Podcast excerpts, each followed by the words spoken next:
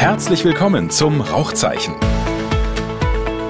dem Podcast von kat.ch. Hier findest du alles, was katholisch, aktuell und relevant ist. Rauchzeichen, das Interview. Jetzt mit Raphael Rauch. War Petrus ein Weichei? Warum werden Jesus die Beine am Kreuz nicht zertrümmert? Und drei Marien am Kreuz, macht das Sinn? Warum sind das nicht andere Figuren? Warum haben die keinen anderen Namen bekommen? Zur Karfreitagserzählung habe ich ganz viele Fragen und ich treffe mich jetzt mit Walter Kirschläger, dem emeritierten Professor für Neues Testament an der Uni Luzern. Walter Kirschläger kennt die Bibel in und auswendig und ich nutze jetzt die Chance, ihm die Fragen zu stellen, die ich schon immer mal stellen wollte und fangen wir mit einer Szene an, die mir gar nicht mehr so klar war und die mir erst beim Lesen des Textes nochmal in Erinnerung gekommen ist. Da steht, ich bin es, das sagt Jesus und plötzlich weichen zwei Figuren zurück und stürzen zu Boden. Was hat es mit diesem Ich bin es auf sich? Nein, Leute wissen nicht, aber das ist, das, also das ist ein, ein Schlüsselsatz. Ähm, Sie kennen, Sie kennen dieses, diese Wendung, ich bin äh, aus der jüdischen Bibel, Dornbusch-Erzählung, Mose vor dem Dornbusch. Gott spricht mit ihm und Mose sagt, ja, wer bist du? Was soll ich denn dem Pharao sagen, wer du bist? Und, und, und äh, aus dem Dornbusch kommt die Stimme, ich bin. Ich bin. Wir haben auch übersetzt, ich bin der ich bin und ich bin der Seiende und so weiter. Ich bin. Und der vierte Evangelist greift dieses Ich bin auf.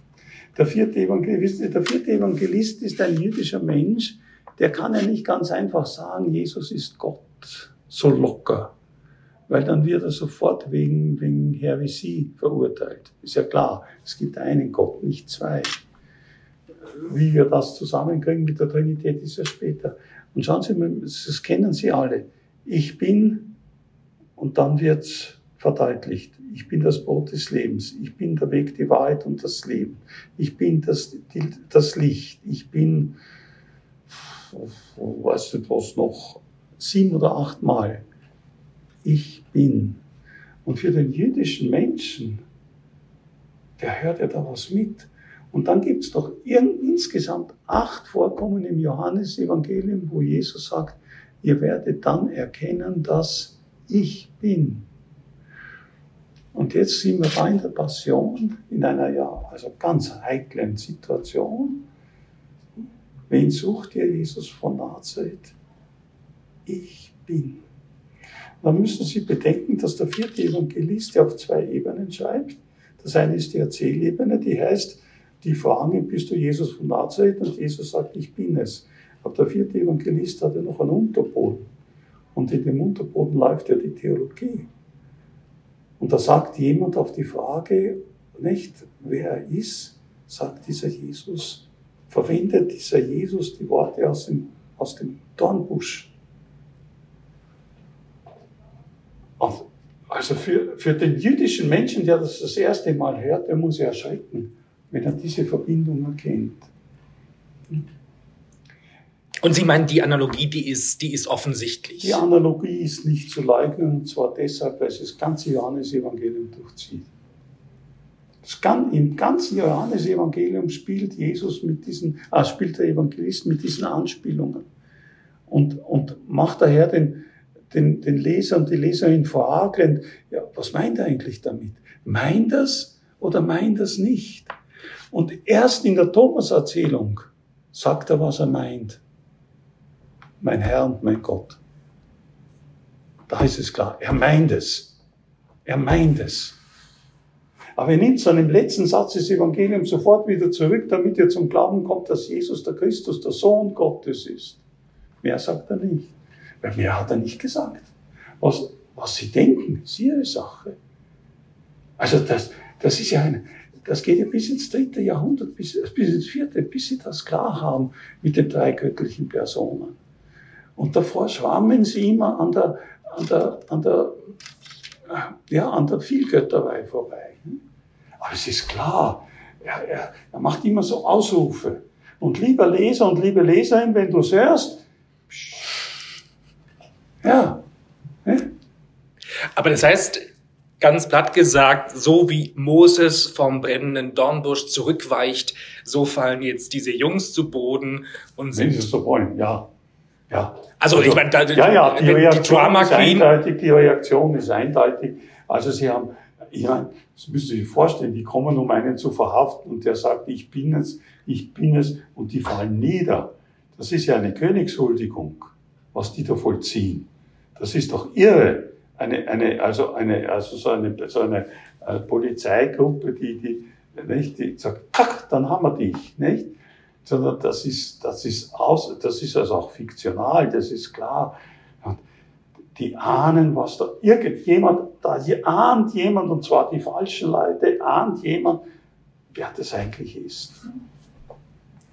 Dann gibt es hier noch diesen Satz, ich habe keinen von denen verloren, die du mir gegeben hast. Und das wird schon quasi als äh, äh, dramaturgisch eingelöst, eingerahmt mit, so sollte sich das Wort erfüllen, das er gesagt hat. Ja, ja, das, das kommt ja in, der, in den Abschiedsreden.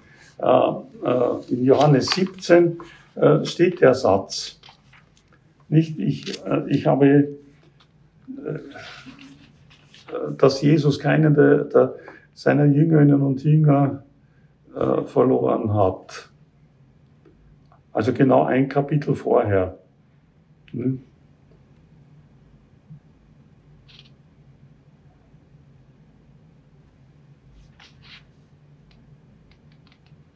Ja, ich finde jetzt auch nicht. Aber, aber zeigt sich hier also wieder das Alpha-Tier Jesus, der sagt, nimmt mich und nicht die anderen. Ja, ja, das ist, ja, also ganz klar, also ich bin es, nicht, also nicht jeder, auch der Schutz der anderen, denn also so bei einem zu stehen, ist eine heikle Sache. Nicht? Man muss ja dann nur die Verleugnung des Petrus lesen, äh, dann merkt man, dass das sehr heikel war, äh, wenn man da mit einem also Angeklagten äh, eher in einer eher näheren Beziehung gestanden ist. Nicht? Da muss man ja vorsichtig sein. Sie hatten das vorhin schon angetönt, Kaiaphas aber war es, der den Juden den Rat gegeben hatte, ist es besser, dass ein einziger Mensch für das Volk stirbt. Ja, Ende 12. Kapitel, nach der Lazarus-Erzählung, äh, versammelt sich der Hohe, Rat, der Hohe Rat und sagt, wir müssen etwas tun, ähm, denn, äh, äh, denn sonst, äh, sonst ähm, kommen die Römer und nehmen uns das Volk. Nicht? Was sollen wir tun? Dieser Mensch tut viele Zeichen. Wenn wir ihn gewähren lassen, werden alle an ihn glauben. Dann kommen die Römer und nehmen uns das Volk. Und dann kommt Kaiaphas und sagt, ihr bedenkt nicht, dass es besser ist für euch, wenn ein einziger Mensch für das Volk stirbt, als wenn das ganze Volk zugrunde geht. Es ist also, was ist das? Kapitel 11, jetzt sind wir im Kapitel 18. Das sind so typische johannesische Verbindungswegen, die deutlich machen, dass das Ganze also schon auch konzeptionell zusammenhängt. Aber was meint er damit? Also wird ähm, geht es da jetzt um Machtstrategie? Lieber töten wir eine ja. Person? Ja. Okay. Ja, ja. Also die, die, die, die Hauptideologie darf nicht gefährdet werden, daher muss der eine sterben. Okay.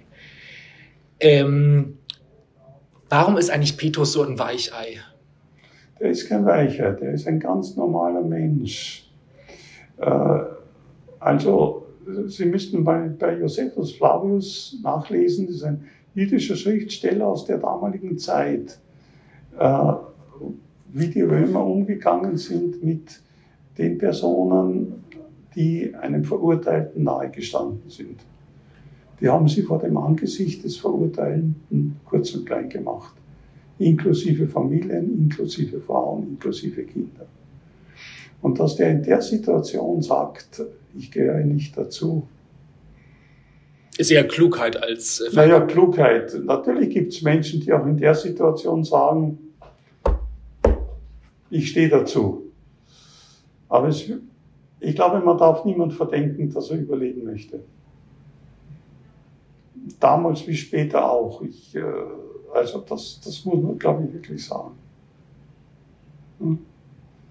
Natürlich, ja, Petrus, nicht? Also es, Es ist, auch, es ist doch auch vielleicht noch auch interessant die Frage, wieso äh, erzählen alle vier Evangelisten zu einem Zeitpunkt, als Petrus bereits den Märtyrertod gestorben ist, wieso erzählen alle diese Episode? Alle vier. Welche Episode jetzt? Die Episode mit der Verleugnung des Petrus.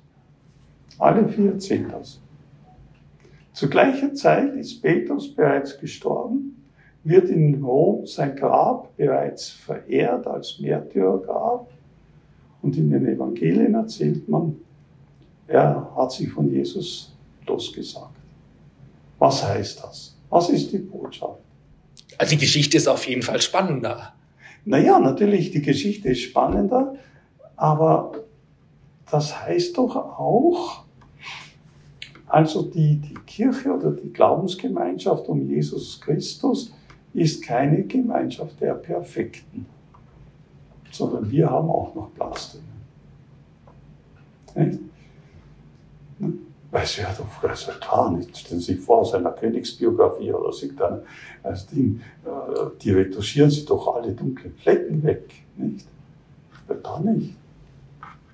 Ist für mich also ein, ein ganz wichtiges Indiz auch der Glaubwürdigkeit. Solche Geschichten erfindet man nicht. Und wenn man sie erzählt, hat man einen bestimmten Grund, dass man sie erzählt. Und interessanterweise, sie steht in allen vier Evangelien. Es gibt auch noch diesen schönen Satz, der Kelch, den mir der Vater gegeben hat, soll ich ihn nicht trinken? Ist das eine rhetorische Frage? Nein, das ist eine echte Frage. Denken Sie, das Bild ist in der Antike verbreitet. Denken Sie an den Schierlingsbecher, den man dem Sokrates zugestellt hat. Mit dem Becher trinken heißt sein Todesschicksal auf sich nehmen.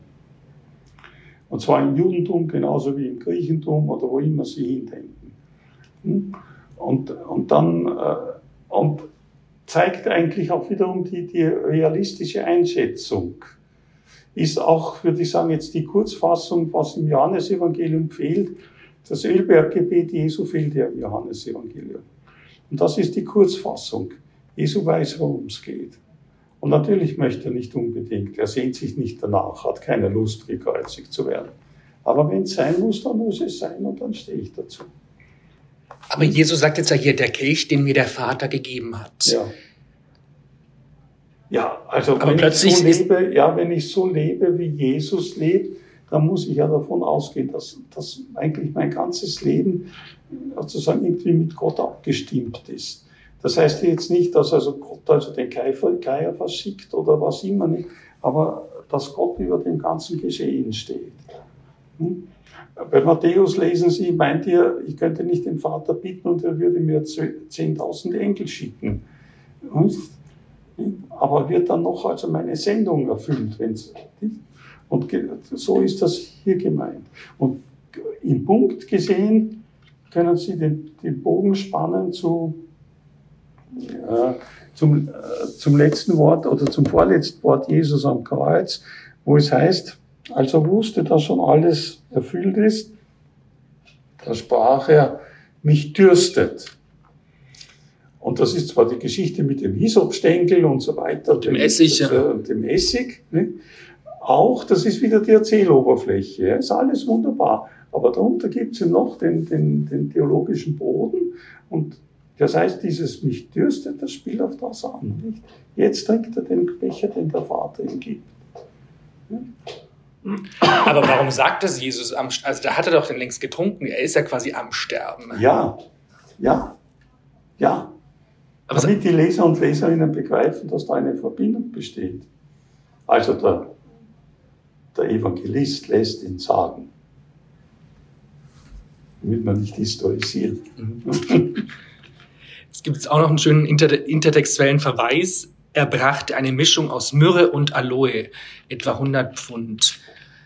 Jetzt hat nicht mal ich so viel Unschuld, dass ich denke, die Myrrhe ist da zufällig drin, sondern sie verweist natürlich auch auf ähm, die Geschichte an der Krippe zu Bethlehem. Oder ist es völliger Quatsch?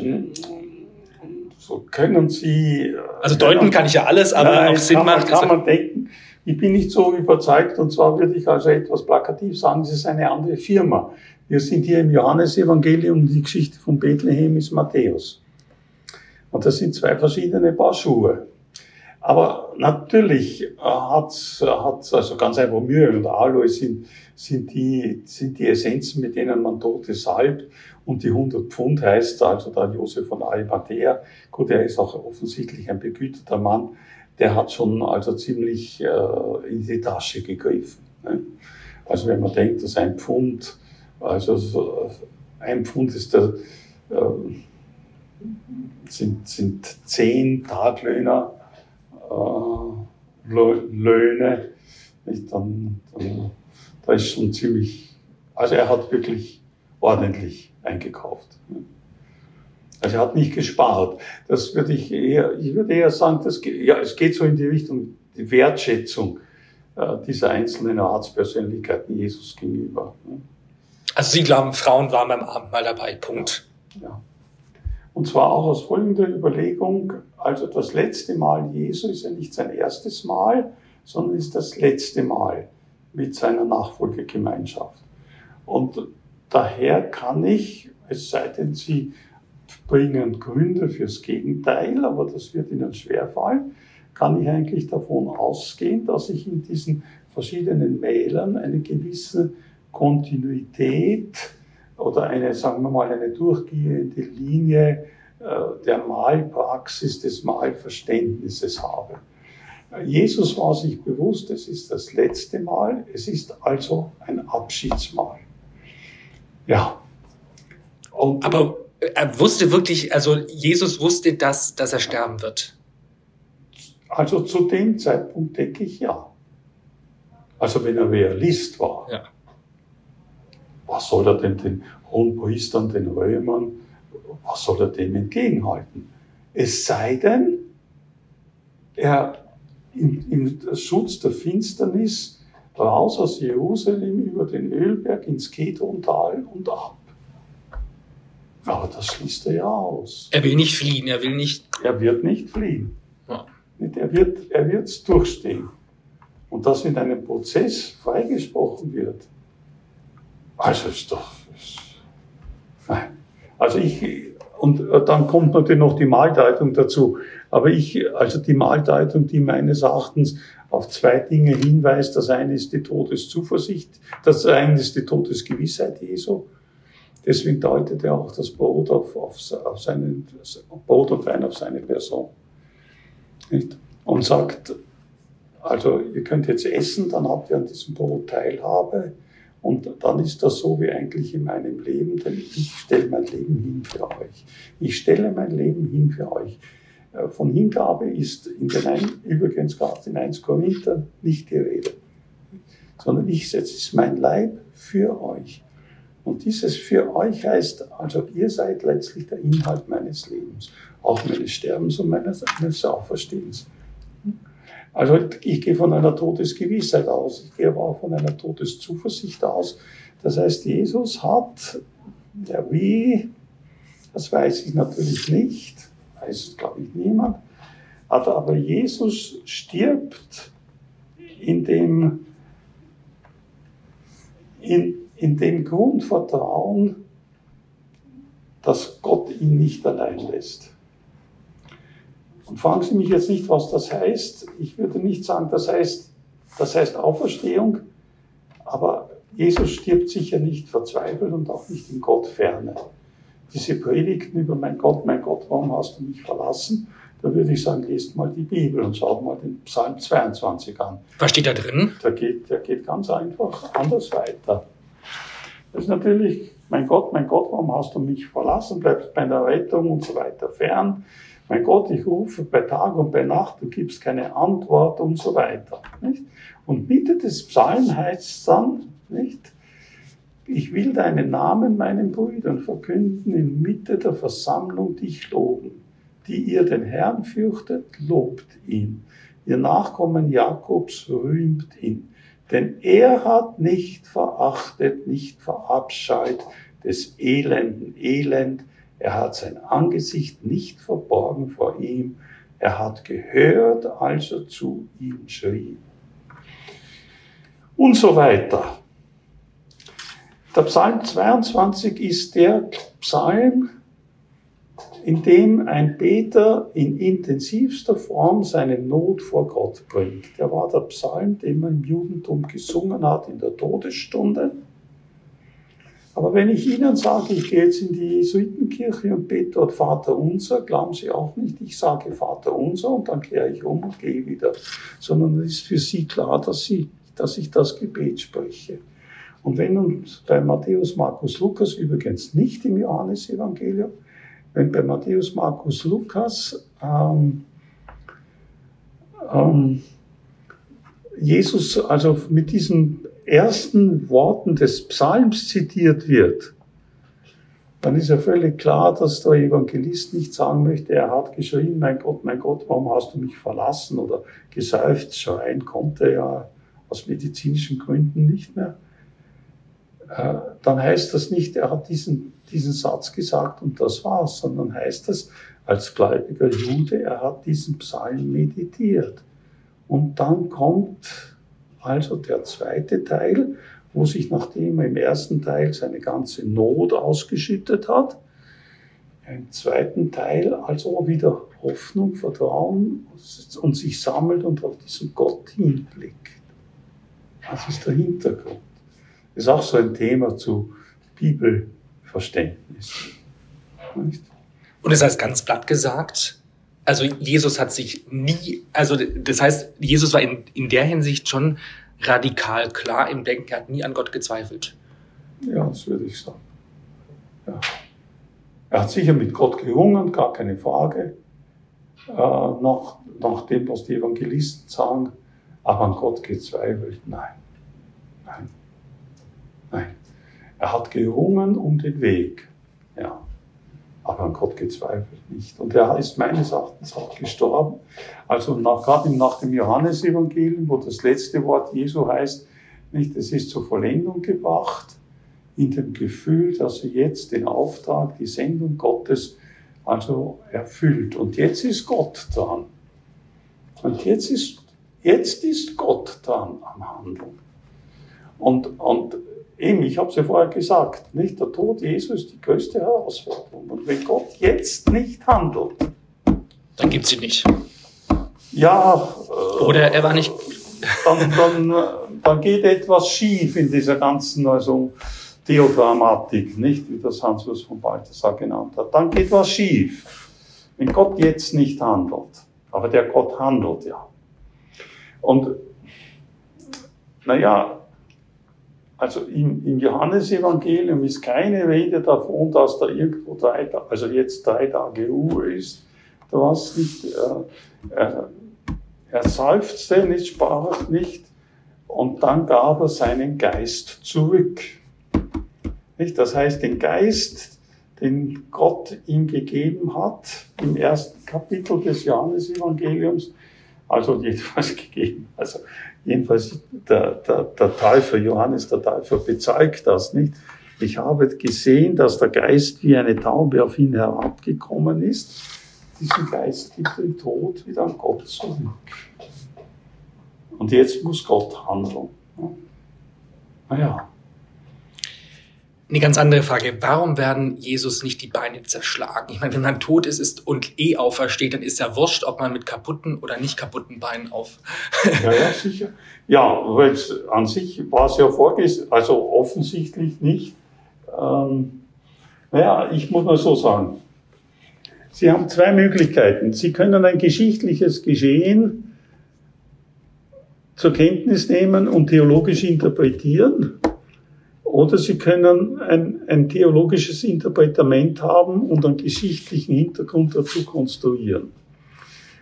Und wenn ich jetzt die Denkweise der Menschen anschaue, die eigene nicht ausgenommen, wenn ich in meinem Leben zurückdenke, dann gibt es da bestimmte Ereignisse oder Kleinigkeiten und auf die blicke ich heute ganz anders zurück als vor 20, 30 oder 40 Jahren.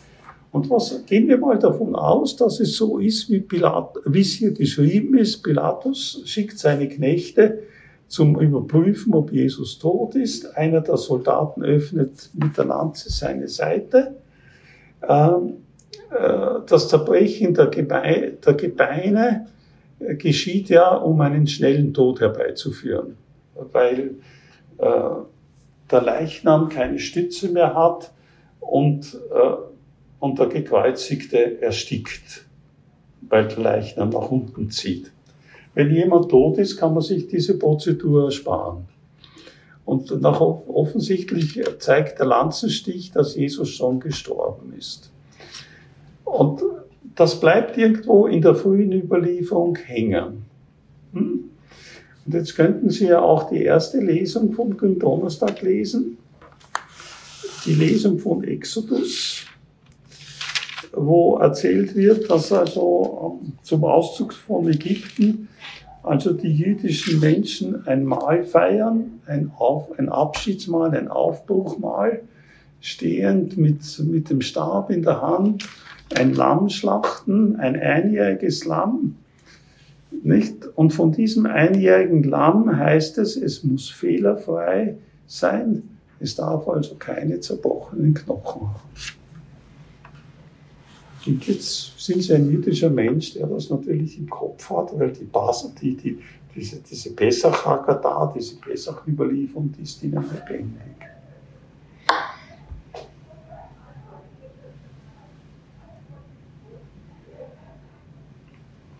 Und dann sind Sie dort, was natürlich im Johannes-Evangelium auch prominent ist, dass schon im ersten Kapitel Johannes der Täufer, als Jesus vorübergeht, zu seinen seine Entourage sagt, seht das Lamm Gottes.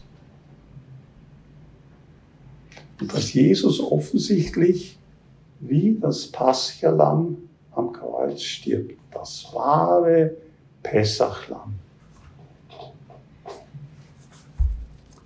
Das aber, jetzt kommt, ja. Nee, sagen Sie. Dieses Pessachlamm, und da sind wir wieder bei der Interpretation. Das Pessachlamm, wenn Sie Exodus 12 lesen, dieses Pessachlamm ist aber kein Opfer. Das Pessachlamm wird geschlachtet. Um es zu essen, oder? Um es zu essen als Wegzehrung und um das Blut des Lammes auf die Türpfosten zu schreiben, als, zu, zu streichen als Zeichen der Rettung. Denn der Würgengel wird vorübergehen. Sehen Sie. Und deswegen sagt, und, sie, und die dieses Zeichen an der Tür haben, die werden gerettet werden. Und jetzt sagt das Johannes-Evangelium im dritten Kapitel, Jesus ist in die Welt gekommen, nicht zu richten, sondern zu retten. Und im vierten Kapitel sagt die Frau aus Samarien in ihrer, also die Geschichte kennen Sie mit dem Jakobsbrunnen, und dann sagen die Menschen aus dieser Stadt äh, äh, Sichem, äh, sagen am Schluss, jetzt glauben wir nicht nur, weil du uns das alles erzählt hast, sondern wir haben gesehen und wir sind zum Glauben gekommen. Und was sagen sie? Nur an dieser Stelle im Johannes Evangelium. Dieser ist der Retter der Welt. Und dann stirbt er als das Paschalam das zur Rettung der Mosesippe in, in, in Ägypten wird. Aber er stirbt nicht als Opfer, sondern er stirbt als Zeichen der Rettung und des Heils. Noch eine andere Detailfrage. Was macht es so einen Unterschied, ob man die Tafel schreibt, Jesus von Nazareth, der König der Juden, oder ich bin der König der Juden. Das ist ja irgendwie auch Thema. Ja, weil ich, ich, ich bin der König der Juden, das heißt, er behauptet Nicht ich schreibe nur auf, was er behauptet hat. Wenn ich aber schreibe, Jesus von Nazareth, König der Juden, ist das eine Proklamation. Und dass die ausgerechnet vom römischen Statthalter kommt, ist eine Provokation. Weil quasi. Israel hat nicht begriffen, wer es ist der Hauptmann, ah, der, der, der Statthalter muss es proklamieren. Ausgangs des ersten Jahrhunderts hat es zwischen Christentum und Judentum gerieben, klarerweise. Nicht? Das ist Polemik. Polemik gegen? Gegen, gegen das Judentum. Ja. Und Pilatus kommt da relativ gut weg. Pilatus kommt relativ gut weg. Ja gut, er muss den Tod Jesu schon verantworten. Und er ist so schwach, dass er der Schreierei des jüdischen Pöbels nachgibt. Also davon äh, wird er nicht freigenommen, nicht? Aber ja. Ähm, welche Alternativerzählung würde aus Ihrer Sicht Sinn machen, wenn, man, wenn Jesus nicht am Kreuz sterben musste? Dann äh, hätte er alt. Ich denke, dann ist er ein Rabbi, äh, der halt hochbegabt als wahrscheinlich angesehener Rabbi stirbt. Und werden wir dann erlöst als Menschheit? Ja. Vorausgesetzt, vorausgesetzt, sie nehmen, ja, wissen Sie, äh, dass wir glauben, wir sind durch den Tod Jesu erlöst, ist doch eine, ein Interpretament, ein berechtigtes von mir aus, ein Interpretament post factum. Was meinen Sie damit? Na, das heißt, das ist eine, eine, eine Deutung des Geschehens. Jesus ist am Kreuz gestorben, eine Furch, ein furchtbares Geschehen, schrecklich, nicht grausam. Jetzt muss ich dem einen Sinn geben. Und aus dem Ganzen, dem, was vorher sonst in den Schriften steht, kann ich sagen, das ist ein Opfer für uns. Das steht auch so in der Schrift, nicht? Aber so als moderner Mensch kann man mit diesem Opfer wenig anfangen. Ja, als moderner Mensch ist ja auch geschrieben vor 2000 Jahren. Und warum hat es für die Menschen damals Sinn gemacht? Die haben doch auch ihr Jesus vermisst und waren traurig. Und fanden das ganz, ganz schlimm, was dem angetan ja, wurde. Ja, weil sie, weil sie noch weit näher dran waren an den alttestamentlichen, ähm, würde ich sagen, ähm, Erklärungsformen und Erklärungsmöglichkeiten als wir heute. Nicht? Das ist es, das, das glaube ich, ist es. Und an einem Gottesbild, der, der der also äh, halt im Geschichtsverlauf auch, auch gestraft hat. Und weil es natürlich, es gibt, ich, ich, ich kann ja nicht überall sagen genau warum, aber es gibt im Neuen Testament Stellen, die sagen, Jesus ist also, äh, er hat den Schuldschein am Kreuz zerrissen. Er ist für unsere Schuld gestorben. Schreibt ein Paulus-Schüler im Kolosserbrief. Woher er das hat, weiß ich nicht. Noch eine Detailfrage. Bei dem Kreuz Jesu standen seine Mutter und die Schwester seiner Mutter Maria, die erste Frau des Klopas, und Maria von Magdala. Drei Marien am Kreuz. Äh, das ist ja fast schon pathetisch, oder? Ja, das, das, da, da gibt es endlos Literatur, wie die zusammenstehen und ob das Verdoppelung ist. Aber das, glaube ich, ist vergebliche Liebesmühe. Das kriegen wir nicht auseinander. Und wie können wir jetzt im Jahr 2022 diese alte und in vielen Teilen oft nicht mehr ganz so verständliche Geschichte verstehen oder uns schmackhaft machen? Ja, Schmack, ich, ich würde mal sagen, wir müssen versuchen, uns einen Weg des, einen Zugang offen zu halten. Der Zugang führt also sicher nicht über ein, ein wörtliches Verständnis, er führt sicher nicht über eine historisierende Lesung oder Aufnahme dieser Texte, sondern er führt nur dazu, oder hat meines Erachtens nur eine Chance, wenn ich diese Texte als ganz verschieden gefärbte Elemente verstehe, die ein einzigartiges Geschehen äh, begreifbar machen möchten. Verstehen ist mir schon zu viel. An dem würde ich sagen, können wir ein ganzes Leben arbeiten, sondern es geht darum, uns einen Zugang zu erschließen. Und den kann ich nur nehmen, indem ich jedes dieser einzelnen Schriftsegmente für sich ansehe und sage und frage, was möchten mir die einzelnen Verfasser über diesen Jesus von Nazareth, über sein Leben, sein Tod und seine Auferstehung und damit letztlich auch über das Verhältnis Gottes zum Menschen und zur Welt sagen dann komme ich hin. Dann habe ich vielleicht die Chance, Verbindungen aufzuzeigen, Ähnlichkeiten. Ich muss aber auch Unterschiede stehen lassen. Ich darf nicht harmonisieren, wie wir das so gerne getan haben in unserer biblischen Geschichte, sondern du musst die einzelnen Elemente stehen lassen.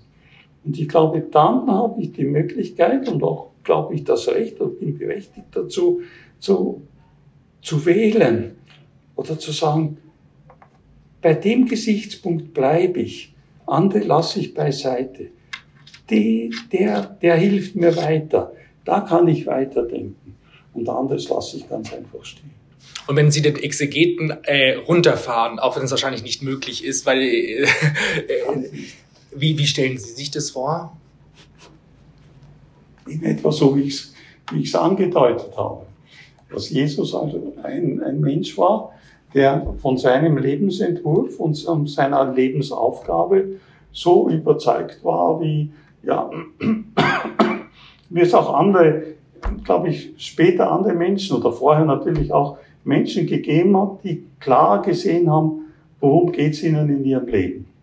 Und das ohne Kompromisse, koste was es wolle, gelebt hat. Und dabei auch deutlich gemacht hat, dass er das nicht aus eigenem tut, sondern rückgebunden an sein Gottesverhältnis, äh, seine Gottesbeziehung, seine Gotteswahrnehmung. Hans Küng musste sich für die Frage rechtfertigen, war Jesus Gottes Sohn? War Jesus Gottes Sohn oder ist es eher eine, eine Metapher für etwas anderes? Nein, ich denke schon, Gottes Sohn. Jetzt könnte man natürlich endlos diskutieren, was heißt das Gottes Sohn, aber da wäre ich eigentlich sehr, sehr simpel und würde sagen, ja, das kann ich mir vorstellen. Äh, was das dann konkret heißt, ist noch wieder eine andere Frage. Aber Jesus stand in einem einzigartigen Verhältnis zu diesem Gott und zwar in einem familiären Beziehungsverhältnis, das grundlegend war für ihn und offensichtlich auch grundlegend für Gott und von dem unser Gottesverhältnis abhängt. Das ist durchgehender Befund durch die biblischen Schriften und ich habe eigentlich keinen Grund, auch keine Berechtigung, aber auch keinen Grund, also an diesem Befund zu kratzen. Trotzdem müsste man mit Hans Küng und mit anderen immer dann fragen, was heißt das? Dass Gottes Sohn auch noch anderes heißen kann, als dass Sie und ich die Söhne unserer Väter sind. Das kann man mal gesetzt voraussetzen. Was alles, das ist ein eigenständiges Thema. Das war der Podcast Rauchzeichen, das Interview mit Walter Kirschläger. Walter Kirschläger, vielen Dank für Ihre Zeit. Ich wünsche Ihnen gesegnete Kar und frohe Ostertage. Und wenn euch der Podcast gefallen hat, dann schenkt uns ein Like, gibt uns fünf Sterne und bis zum nächsten Mal. Rauchzeichen, der Podcast von kat.ch. Besuche uns gerne auf unserer Website. Hier findest du alles, was katholisch, aktuell und relevant ist. Rund um die Uhr auf einen Klick. cut.ch